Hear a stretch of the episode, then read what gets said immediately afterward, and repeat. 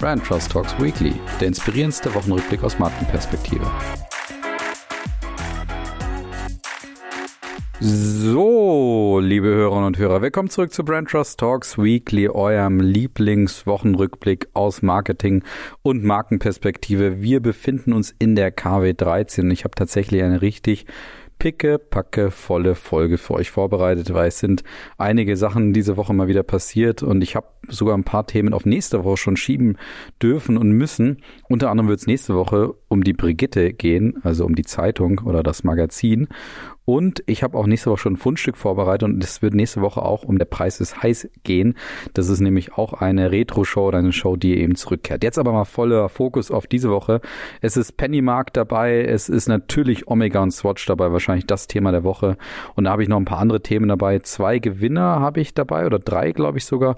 Und auch ein paar Fundstücke und Verlierer habe ich auch dabei. Jetzt geht's aber los. Die Marketing-Themen der Woche. Und wir starten mit Pennymarkt beziehungsweise vor allen Dingen mit ihrem Werbespot aus der Weihnachtszeit letzten Jahr, der ja unheimlich stark diskutiert, kritisiert, gelobt wurde, alles mögliche. Und dieser, dieser Spot hieß ja Der Wunsch. Und da ging es eben um eine Mutter, die von ihrem Sohn gefragt wird, sag mal, was wünschst du dir denn eigentlich dieses Jahr zu Weihnachten, Mama? Und dann erzählt die Mutter ganz, ganz melancholisch, naja, ich wünsche mir einfach, dass du praktisch deine Jugend zurückbekommst oder mal erleben darfst, so wie das eben gewohnt ist, aufgrund dessen, dass natürlich viele Jugendliche natürlich auch unter der Corona-Pandemie leiden. Und dieser Film wurde damals bei mir, glaube ich, auf Platz neun meines Weihnachtsspot-Rankings gerankt. Das lag nicht an der Art und Weise der Produktion, weil die war nämlich hochklassig, sondern einfach an der fehlenden Passung und der Fragestellung, warum kann Pennymarkt solch ein hochklassiges, melancholisches Meisterwerk überhaupt glaubwürdig unter der Marke vermarkten und, und ja, übernimmt diese, dieser Spot eigentlich irgendeine Rolle und eine Funktion für die Marke Penny. Und das habe ich damals stark hinterfragt, deswegen habe ich es auch so schlecht gerankt. Jetzt kam aber der nächste, das nächste Kapitel und zwar wurden die deutschen Werbe-Oscars vergeben und Pennymarkt beziehungsweise eben Serviceplan als Macher dieses Spots mit dem Spot Der Wunsch ist der große Gewinner, der nämlich in vier Kategorien abgeräumt hat. Und das sehe ich nicht unbedingt positiv, weil na klar, wie gesagt, die Art und Weise war großartig, es ist filmreif, ich, das kann man überhaupt nicht kritisieren, aber für mich bleibt so ein bisschen die Frage der Konsequenzen der Folge langfristig. Sehen wir also in Zukunft noch mehr Kunst, sehen wir in Zukunft also noch mehr Spots, die nichts mit der Marke zu tun haben, die aber unheimlich viel Geld verschlungen haben, die von Agenturen gemacht wurden, die eben da entsprechend Awards und Preise einheimsen die uns aber irgendwie bei der Markenführung nicht so richtig helfen. Und das Ganze sehe ich ehrlich gesagt kritisch, deswegen bin ich da sehr, sehr zwiegespalten.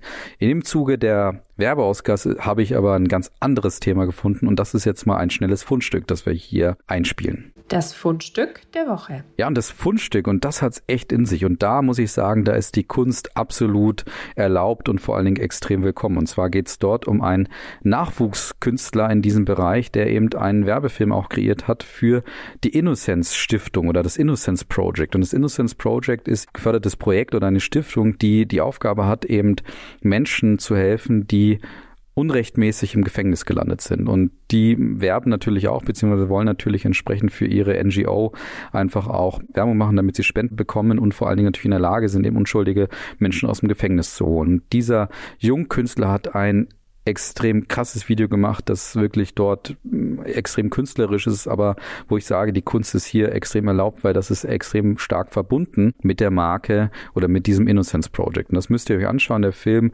heißt Born Guilty und erzählt eben die wahre Geschichte von Hugh Burton, einem schwarzen Teenager aus der Bronx, der eben im Alter von 16 Jahren zu Unrecht im Gefängnis gelandet ist, weil er beschuldigt wurde, seine eigene Mutter im Apartment ermordet zu haben und ähm, war danach 19 Jahre lang unschuldig im Gefängnis. Und diese Geschichte wird eben in diesem Film dargestellt, eben mit dem Ziel, Spenden für die NGO Innocence Project zu gewinnen. Und da sage ich, die Kunst ist hier absolut erlaubt oder sogar gewählt. Das muss natürlich dort auch Marke leisten und die, Mar die Markenführung auch leisten, dass man eben ja sein Produkt, sein, seine Marke durch eine künstlerische, durch eine sexy Art und Weise in dem Falle sozusagen auch ähm, vermittelt. Und schaut euch das Ganze mal an, weil da bin ich dann schon eher dabei als bei Pennymarkt. Und dann kommen wir zum zweiten Thema und da wird's jetzt ganz spannend, weil da habe ich nämlich zwei Expertenstimmen dabei und zwar einmal von Klaus-Dieter Koch und von Bernhard Scholz, beide Partner bei uns hier bei Brand Trust und die werden gleich ein bisschen was zum Thema, zum Thema Moonswatch erzählen, weil das war natürlich das Thema in der Markenführung der Woche. Also eine weitere Kollaboration, nachdem ich letzte Woche eben schon Birkenstock und Blanik, Man Manolo Blanik vorgestellt habe, kommt jetzt eben Omega und Swatch. Die kommen beide aus einer Gruppe, sind also gemeinsam im Konzern und die haben jetzt eben gesagt, wir kollaborieren bei einem Produkt und zwar der sogenannten Moonswatch, wo man eben zwei Marken, nämlich ja die, die Speedmaster praktisch für Swatch auflegt. Und diese Uhr kostet nur 250 Euro, was eben mal für eine Omega-Uhr sozusagen eher ungewöhnlich ist. Aber das Ganze zu erklären und, und vor allen Dingen auch einzuordnen strategisch, das können meine beiden Kollegen Bernhard und Klaus eben viel besser. Und deswegen kommen die jetzt auch gleich mal zu Wort und werden so ein bisschen erklären, was da eigentlich die Woche passiert ist. Und wir beginnen mal mit Klaus, der nochmal so ein bisschen die strategischen Hintergründe erklärt, warum in Gottes Namen starten eigentlich Omega und Swatch eben, obwohl sie klar zu einem Konzern gehören, überhaupt so eine Kollaboration Situation, wo man im ersten Moment denkt, um Gottes Willen, was macht Omega dort mit seiner Marke und vor allen Dingen auch mit dieser Moonwatch, also mit der Speedmaster, was machen sie denn dort, diese teure Uhr irgendwie in, in gewisser Weise für 250 Euro sozusagen zu verschenken. Und jetzt starten wir mal mit Klaus. Hallo Colin, danke für deine Frage zur Moonswatch. Äh, super spannend und auch super konträr, was da abgegangen ist. Ich selber war in München und habe die 1000 Meter Schlange bis zum Sendlinger Tor gesehen. Sowas sieht man auch nicht alle Tage. Ich denke, es gibt als Stratege gute Gründe, so ein Thema immer von verschiedenen Seiten und sehr differenziert zu betrachten. Und das will ich hier mal versuchen. Das erste ist vielleicht die Swatch Group interne Sicht, die Konzernsicht. Beide Marken gehören ja zu einem selben Unternehmen zum größten Uhrenhersteller der Welt. Und ich weiß aus meiner Arbeit für Swatch, dass die Marke Swatch mit Abstand ganz weit oben steht. Dann kommt erstmal gar nichts mehr. Dann kommt Omega und dann kommt wieder nichts mehr und dann kommen die anderen 14 Marken aus dem Konzern. Also das sind schon die beiden Top-Marken und Swatch ist die absolute wichtigste Marke im Konzern. Aus der Swatch-Sicht ist das Thema natürlich stark, weil den Hügel runter zu kämpfen ist immer einfacher als den Hügel rauf zu kämpfen. Und wenn man sich an so eine Wertmarke wie Omega hängen kann, ist es für Swatch super und entsprechend ist ja auch das Resultat und das Ergebnis, die 250 Euro, die hier verlangt werden, erscheinen da eigentlich sehr günstig. Bei Omega ist es umgekehrt unter Umständen ganz anders. Die versuchen offensichtlich in neue Kundensegmente reinzukommen, die sie weder mit Design noch Preispunkten noch Distribution erreichen und, und mit dieser frischen Art da einen Vorstoß zu wagen. Und ich bin mir sicher, dass das auch gelingen wird. Die Frage ist nur, was macht Omega mit dieser Energie, die da entsteht? Also wie sind die in der Lage, diese Aufmerksamkeit zu bündeln, zu binden und zu versorgen? Oder wird es ein Strohfeuer sein, wie sehr oft bei diesen Markenkollaborationen? Und dann muss man sagen, äh, passiert es auch nicht zum ersten Mal in der Luxusuhrenindustrie. Äh, das wichtigste Beispiel in diesem Zusammenhang ist die Marke Tudor, die Schwestermarke von Rolex, die vom Gründer von Rolex äh, ins Leben gerufen wurde, weil er eben Zielgruppen erreichen wollte, die sich eine Rolex nicht leisten konnten. Und der Trick war zu sagen, ich baue da kein eigenes Rolex-Uhrwerk ein, sondern ich nehme Uhrwerk aus der Massenproduktion. Und das Gehäuse kommt allerdings von Rolex. Und die alten Tudors kann man sehr schön sehen. Da steht Rolex auf dem Gehäuse und auch auf der Krone. Nur das Zifferblatt und das Werk sind anders und die alten Zifferblätter waren sogar noch super ähnlich zu Rolex, sind auch heute noch sehr, sehr schnell zu verwechseln. Und das ist offensichtlich eine Erfolgsgeschichte. Allerdings erst seit Tudor vor circa zehn Jahren begonnen hat, sich von Rolex komplett zu emanzipieren und gar nichts mehr von Rolex zu übernehmen. Und seitdem sind sie richtig erfolgreich geworden und können ihrer großen Schwester schon fast das Wasser reichen. Ja, vielen Dank, Klaus, für diese historische Einordnung auch mit Tudor und, und, und, Rolex, aber vor allen Dingen auch mit der Erklärung, welche Ziele denn hier Omega auch verfolgt, nämlich wirklich eben die jüngeren Menschen auch damit zu erreichen. Das konnte man auch sehen. Die Leute, die in dieser langen Schlange in, zum Beispiel auch in München standen, waren vornehmlich aus dem jüngeren Milieu zu, zu erkennen. Jetzt kommt nochmal Bernhard auch zu Wort, der ebenfalls Uhrenexperte ist bei uns und der nochmal erklärt, wie ungewöhnlich und fast, ja, ich sag mal, blödsinnig dieser Hype eigentlich ist, weil da muss irgendein Missverständnis fast vorliegen, weil da haben vielleicht einige ein bisschen was falsch verstanden. Und er erklärt das unter anderem auch mit dem FOMO-Effekt und am Ende gibt er nochmal ein ganz klares, konkretes Problem auf, das für Omega vielleicht noch entstehen könnte. Hi Colin, Bernhard hier.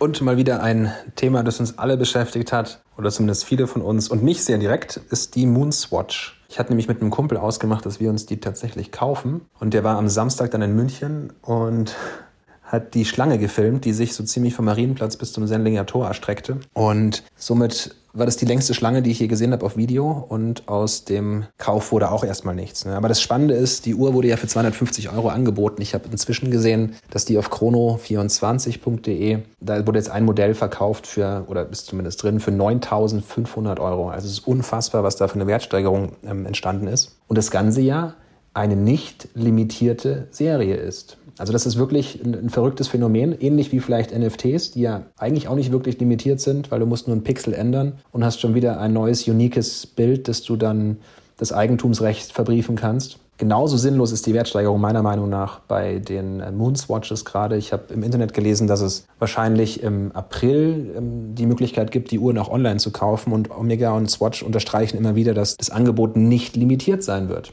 Daher glaube ich, eine große FOMO-Bubble, die bald platzen wird und die Preise wieder zurück dahin kommen, wo sie sein sollen. Und das ist ein zugänglicher oder eine Eintritts-Omega, kann man so sagen. Nur eben Quarz und nicht Automatik. Und noch eine Randnotiz, natürlich wird es peinlich oder schlecht für die Marke Omega, die so ihr, ihr, ihre Identität verliehen haben hier. Das Bild einer Uhr voller Spitzenleistungen, ne, Mondlandung, all solche Geschichten. Buzz Aldrin hat sie getragen, dass das jetzt in der Quarzuhr verpackt wird. Ist natürlich gefährlich für Omega, wenn jetzt Produktprobleme auftreten, ähm, weil dann überschwappt diese, diese negativen Konnotationen dann auf die Marke Omega zurück. Das heißt, dann fangen sie sich nicht neue Kunden ein, sondern vielmehr schadet es einfach nur. Und da habe ich jetzt schon Bilder im Internet gesehen von ähm, in dem Fall blauen Moonswatches, die blaue Handgelenke hinterlassen, was so erste Indizien sind, dass da vielleicht noch mehr zu hören sein wird und das vielleicht nicht unbedingt eine Win-Win-Situation ist im Endeffekt. Also da werde ich beobachten, was passiert. Ich glaube, der Preis ist meine Vorhersage, ähm, wird sich im, im, Aftermarket wieder einfangen. Jeder, der eine will, kann sie sich kaufen für 250 Euro und gut ist. Und ich freue mich da auch schon drauf. So viel zur Moonswatch von mir. Mach's gut. Ja, danke auch Bernhard für diese großartige Einordnung. Insgesamt kann man sagen, und das ist natürlich das, was ich letzte Woche schon gesagt habe, ja, die Kooperationen und Kollaborationen sprießen hier gerade aus dem Boden wie verrückt im Bereich Marke. Und ich glaube, es wird jetzt die Zeit kommen, wo es nur noch um die Hypes geht und weniger um die Strategie. Und das wird natürlich für mich eine schwierige Zeit hier sein, das alles auch zu ertragen, weil da wird sicherlich auch Kollaborationen geben, die, die einfach nicht so passend sind auf den ersten Blick und wo wirklich Marken vielleicht einfach zerstört werden oder zumindest stark geschädigt werden werden. Aber für euch ist es vielleicht eine schöne Geschichte, weil diese ganzen Kooperationen werde ich dann in Zukunft alle ganz in Ruhe hier auseinandernehmen. Und dann kommen wir zur Zürich-Versicherung und die hat nämlich jetzt entschieden, aufgrund des Kriegs in der Ukraine eben dieses Z, das ist Symbol oder ihre Bildmarke, nämlich das Z in einem Kreis, erstmal aus Social Media zu verbannen und zu nehmen, einfach aufgrund dessen, dass das Z natürlich inzwischen negativ besetzt ist, aufgrund dessen, dass es ein zentrales Element der, der Kriegs der Kriegstreibereien von Russland aus sind. Und dementsprechend kann ich das hier an sich gut nachvollziehen. Sie haben es jetzt auch erstmal kurzfristig einfach aus den sozialen Kanälen genommen. Und ich finde es gut, dass Sie jetzt erstmal handeln, bevor Sie zum Handeln gezwungen werden, weil ich hätte mir auch wieder denken können, dass irgendjemand mal sagt, sag mal, hier Zürich-Versicherung ist es eigentlich so gut, dass ihr mit diesem Z hier in Anführungsstrichen werbt. Und deswegen haben Sie jetzt gesagt, in sozialen Medien arbeiten sie stärker mit ihrer Wortmarke, also Zürich auf blauem Hintergrund.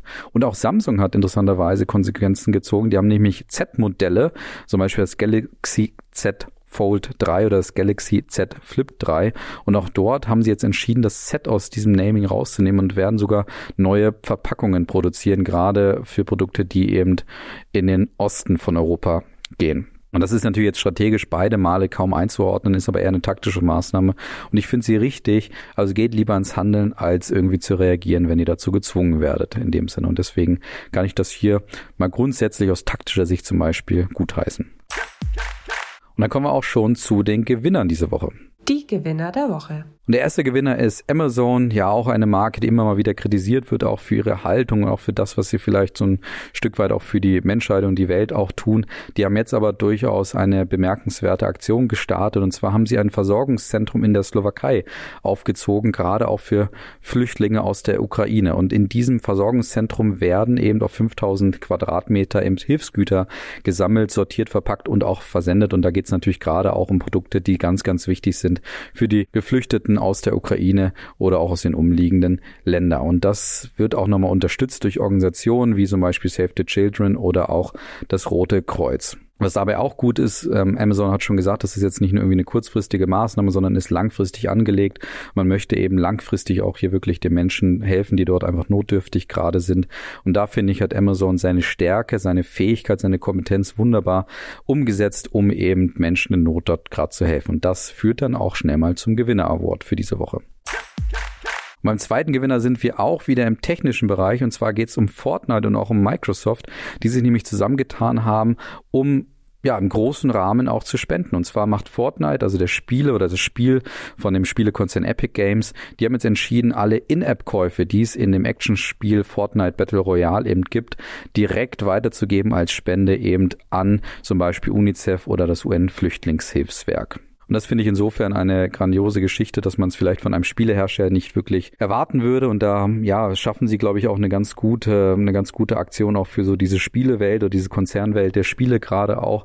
Und was ich daran noch sehr gut finde, ist, man wartet bei Epic Games eben jetzt nicht darauf, dass sich irgendwie diese, diese, diese Umsätze dann auch wirklich auf dem Konto zeigen, sondern man geht da in die Vorleistung, weil oftmals natürlich Transaktionen ein bisschen dauern, bis die irgendwo auf irgendeinem Konto ankommen. Und das hat Epic Games ganz klar gesagt. Nein, sie werden das Geld sofort vorschießen, damit es eben wirklich dort ankommt, wo es auch benötigt wird. Und Microsoft hat sich dort angeschlossen und hat eben gesagt, alle Xbox-Einnahmen aus äh, Fortnite werden eben auch ebenfalls von ihnen weitergegeben, um eben dort den notdürftigen Menschen auch zu helfen. Also eine grandiose Aktion hier von Fortnite und Microsoft. By the way, es sind schon 70 Millionen Dollar zusammengekommen und das ist die größte gesammelte Spende von Unternehmen, die bisher eben verzeichnet werden können. Und dann kommen wir zum Verlierer diese Woche. Der Verlierer der Woche. Und den Verlierer konnte man eigentlich schon kommen sehen. Ich habe schon in der Folge, wo es sehr stark um den um den Einfall von Russland in der Ukraine ging, habe ich es damit schon so ein bisschen ja kommen sehen. Wie gesagt, weil Rittersport sich aus meiner Sicht immer nicht so richtig gut verhalten hat und vor allen Dingen ähm, es verpasst hat, seinen Markenkern oder seine Stärke als Familienunternehmen wirklich logisch und glaubwürdig und vor allen Dingen auch nachvollziehbar auf diese Krise in der Ukraine eben auch zu übertragen. Oder anders gesagt, sie haben eben die Reassure, Reflect und React Phase nicht gut für sich genutzt, um dort eben die richtige Handlung für die Marke abzuleiten. Und das wurde jetzt nochmal deutlich, indem zum Beispiel Andrei Melnik, der Botschafter, also der ukrainische Botschafter in Deutschland eben jetzt einen Post auf Twitter für sich auch geretweetet hatte, wo man eben eine Kriegsedition in Anführungsstrichen natürlich ein gefälscht, also ein, ein Mockup, ein grafisches Mockup hier eben genutzt hat und dann eben auch nochmal überschrieben hat, quadratisch praktisch Blut. Und eben dann dazu beschrieb, trotz der Aggression gegen die Ukraine bleibt im Rittersport in Russland.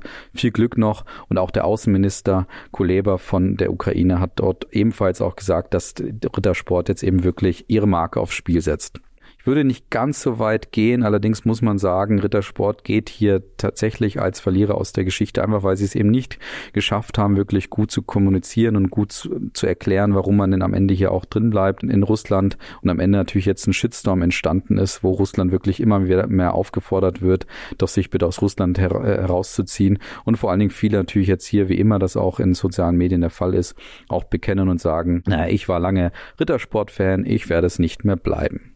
Und was man jetzt hier einfach ähm, als ja, Rittersport so ein bisschen vorwerfen kann, ist auf der einen Seite, dass man natürlich vielleicht auch ein bisschen vergessen hat, für wen man denn auch Haltung zeigen sollte. Da gibt es ja immer zwei Empfänger, nämlich die internen Mitarbeitenden und auch die externen, also die Kunden in dem Fall. Und die hat, glaube ich, Rittersport in dem Fall ein bisschen unterschätzt. Und man hat, glaube ich, auch bei Rittersport unterschätzt, dass Schokolade zwar ein schnell drehendes Konsumgut ist, aber durchaus ein High-Involvement-Produkt in diesem Bereich ist. Sprich, bei Schokolade willst du, glaube ich, nicht, dass es irgendwie in Verbindung mit Krieg gebracht gemacht wird. Und das ist jetzt der Fall. Das heißt also, diese Diskussion in Social Media, die natürlich irgendwo noch eine Filterblasendiskussion ist, wird jetzt ein Stück weit schon auch mit der Schokolade verbunden. Und ich glaube, wenn man jetzt vom Schokoladenregal steht, hat man dann schon ein anderes Gefühl, als es vielleicht vorher der Fall ist. Also schade, Schokolade, in dem Fall für Rittersport. Und dann kommen wir zum Abschluss noch ganz schnell zu den Fundstücken. Da haben wir diese Woche zwei Stück. Die Fundstücke der Woche. Wir starten mit dem Peace Marker, der eingesendet wurde von Vicky. Vielen Dank für diese schöne Aktion, die Edding eben auf LinkedIn unter anderem gepostet hat und dort hat die CDO von Edding eben, da habe ich es zumindest gesehen, beziehungsweise wurde es mir von Wiki zugesendet, hat sie eben den Peace-Marker vorgestellt, der eben von Edding eben gerade auch für die Ukraine auch entwickelt wurde. Und dieser Peace-Marker ist natürlich in den Farben der Ukraine auch dargestellt. Und der soll eben den Menschen dabei helfen, zu beschriften, Plakate zu schreiben und einfach natürlich so als Zeichen das Thema Peace in den Vordergrund bringen. Und alle Erlöse aus dem Verkauf dieses Peace-Markers werden natürlich gespendet gespendet, und zwar an Ärzte ohne Grenzen oder auch an UNICEF und auch das Bündnis Entwicklung hilft. Und die Edding AG wiederum wird auch die ganzen Peace-Marker auch äh, ja, Kontingente dafür eben kostenlos zur Verfügung stellen an Friedens- oder Protestinitiativen oder auch NGOs und Hilfsorganisationen. Und da finde ich es wunderbar, wie Edding eben geschafft hat, seine Kompetenz zu verbinden mit einer ja notwendigen oder mit einer mit einer Aktion, die wirklich gebraucht wird. Nämlich Eddings werden tatsächlich in diesen Zeiten gerade bei solchen ähm, Spendenaktionen etc. oder bei solchen Protestaktionen eben gebraucht. Und das finde ich wunderbar mit der eigenen Marke hier verbunden. Schöne Aktion von Edding. Und das zweite Fundstück kommt von Burger King, die nämlich in Kanada gerade ihre Lieferangebote bewerben. Und das machen sie, indem McDonald's auch so ein bisschen ihr Fett wegbekommt im wahrsten Sinne des Wortes. Und zwar sagen sie, every home can be the home of the Whopper. Und dann sieht man eben, wie vor einem Haus eine Tüte von Burger King steht, wo wahrscheinlich ein Whopper drin ist. Und man sieht draußen vor der Tür ganz große Clownsschuhe und man sieht auch so die Farbgebung von Ronald McDonald beziehungsweise von McDonald und da will man natürlich so ein bisschen dem Betrachter vielleicht äh, vermitteln, dass auch Ronald McDonald vielleicht auch sich den Whopper nach Hause bestellt hat. Also da eine typische lustige Aktion, die man so aus dem angloamerikanischen Bereich auch oftmals auch kennt, also damit auch ein Stück weit auch Kanada mit einbezogen hat. Und ähm, ja, auf jeden Fall etwas zum Schmunzeln, was definitiv hier im Fundstück völlig zu Recht, denke ich mal, einkategorisiert wurde. Und mit diesem etwas lustigeren Fundstück entlasse ich euch mal wieder ins Wochenende. Bedanke mich fürs Zuhören. Heute eine etwas längere Folge, aber sicherlich aufgrund von Omega und Swatch ganz gut nachvollziehbar. Ja, ich entlasse euch ins Wochenende. Habt eine schöne Woche ähm, freue mich, wenn ihr nächste Woche wieder einschaltet. Also macht's gut. Bis dann. Ciao.